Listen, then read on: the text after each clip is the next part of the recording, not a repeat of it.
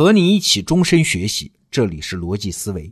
我先问您一个问题啊，您是左撇子还是右撇子？虽然咱们没见过面，但是我有百分之九十的把握说您是个右撇子。原因很简单，因为人群中右撇子的比例基本就是百分之九十。那为什么右撇子比左撇子多这么多？这是人身体硬件的天然配置吗？哎，我们都听说过这么个解释啊，说这是因为人脑的左半球的运动能力啊比右半球发达，而左半球支配的呢是人身体右侧的肌肉运动，所以啊右手的优势是天生的，是由人体神经中枢的不对称结构决定的。那为什么会出现左撇子呢？哎，我们想当然的就认为啊，这是因为有遗传就有变异吗？他们的身体出了问题吗？他们跟我们不太一样吗？那通常啊，这个话题再往下聊啊，就变成了左撇子聪明还是右撇子能干了？哎，这种争论网上有的是。我们今天不讨论这个，我们只想追问一个问题：左撇子和右撇子的区别真的有看起来的那么大吗？按照我们的常识啊，人的体质上的特征通常都是正态分布。什么意思呢？比如说左眼和右眼的视力，绝对左眼强和绝对右眼强的。它肯定是少数啊，而且应该是差不多的比例啊。左右眼视力相差不大的，那才是大多数啊。那左右手理论上也应该一样啊。绝对意义上的左撇子和绝对意义上的右撇子都应该很少啊。绝大部分人都应该是介于二者之间的那种模糊状态。但是为什么在现实中会百分之九十的人都是右撇子呢？这个分布为什么会绝对的偏到一边去了呢？会不会有其他因素在干扰呢？关于这个问题啊，科学上暂时没有绝对的结论啊。确实有科学家做过一些实验，比如说参加实验的人每只手把一组螺丝钉从一排小孔移到另外一排小孔，确实结果是右手比左手快大概百分之十。哎，你看区别并不大嘛。更重要的是，这些参加实验的人已经是长期训练的结果哎。如果这些人小时候参加这个实验，他会体现出这百分之十的差别吗？也未必吧。至少我就遇到过很多人，在刚开始学写字的时候，他的直觉是左手拿笔，但是被父母和老师生生的给纠正过来了。现在他们长大了，自认是右撇子。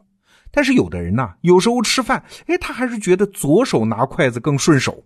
有的人呢，在打羽毛球的时候，觉得左手拿拍子更顺手。那这百分之十的差别是后天训练的结果，还是先天的身体条件？嘿嘿，这个还真是说不好。不过可以明确的是啊，左右手的先天差别肯定没有那么大。要是左手真的那么废物啊，你想弹钢琴的朗朗，他怎么练也没法把他的左手练得那么出神入化吧？不说专业人士啊，你看看自个儿就知道了。在我们普通人之中，即使是最极端的右撇子，他左手也能做很多事儿嘛，也没有变成毫无功能的摆设嘛。但是现实结果就是，就算刚开始有百分之十的相对优势，后来竟然造成了百分之九十的压倒性的结果。哎，为什么一个模糊的倾向竟然会变成绝对的优势呢？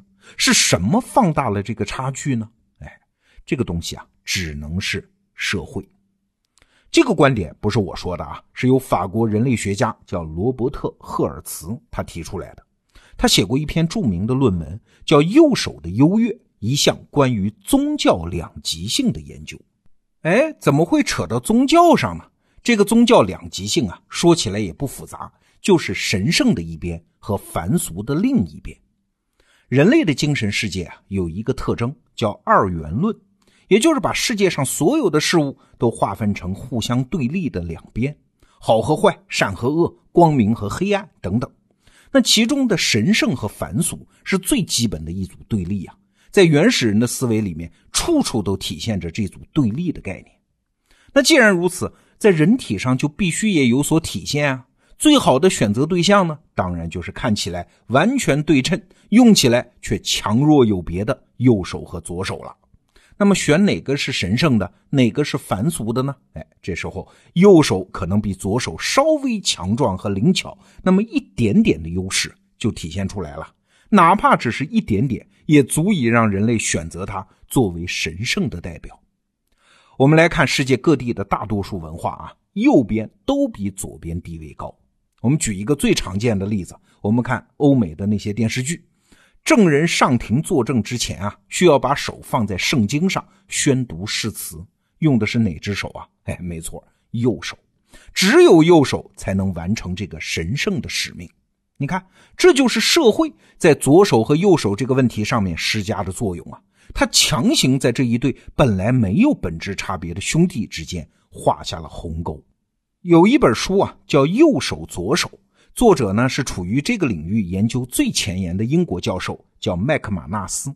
他也认同这个观点啊，左右手的差别是社会杠杆放大的产物。那社会杠杆的力量有多惊人呢？麦克马纳斯教授举了个例子，你看啊，街上跑着一个几十吨重的载重卡车，那个动量是很惊人的，单靠一个交通警察是不能够让它停下来的。但是因为卡车司机和交通警察都是社会系统的一部分，所以警察只要一举手，做出一个微小的动作，就能改变卡车的方向。你看，在这个例子里面，警察举手只是一个微小的动因。但是看在司机眼里，他脑子里马上就反映出来啊，如果不听警察的指挥，会面对什么样的后果？然后他就要踩刹车，一脚刹车下去，到车停下来，这又是一个非常复杂的技术系统的杠杆放大。正是所有这些系统叠加起来，才最终形成了人类社会啊。回到今天的话题，为什么左手被压制的死死的？世界变成了右撇子的天下呀！哎，也是这种杠杆作用的结果。类似的事儿啊，其实很多。比如说男女，男女之间区别当然是有，但是你会发现，不同文化之下，男女的区别是不一样的。在东方文化中，社会对女性的压力更大，那从小就会有大量的社会规训啊，什么女孩子应该如何如何。但是在西方文化下，这种社会压力就会小一些。那成人男女之间的社会角色差别就没有那么大。法国哲学家波伏娃写过一本名著，叫《第二性》。波伏娃在里面就说，男女体力上的差异当然存在，但是这并不足以解释女性地位低于男人呢。更重要的原因就是我们前面说到的那个社会杠杆，社会系统的力量把男人的这点优势无限的放大了。波伏娃提到的理论和刚才讲的二元论是一样的啊。他引用了古希腊哲学家毕达哥拉斯的一句话，原话是这么说的：有一个善的本源，他创造了秩序、光明和男人；还有一个恶的本源，他创造的是混乱、黑暗和女人。你看，这是不是和人们赋予左手和右手的象征意义很相似啊？任何二元论呢，都有一个相同之处，那就是会导致冲突。冲突的胜利者呢，会拥有绝对的地位，而这场决定人类社会结构的冲突，男性成了胜利者。成了胜利者的男性呢，再通过什么宗教呀、法典呐、习俗啊这些社会系统的手段，给女性赋予了从属的地位，把所有那些负面的、黑暗的东西堆到了女性的头上。再举一个例子，就是星座。星座里面被黑的最惨的就是处女座啊，说他们矫情，凡事拘泥细节，不通人情等等。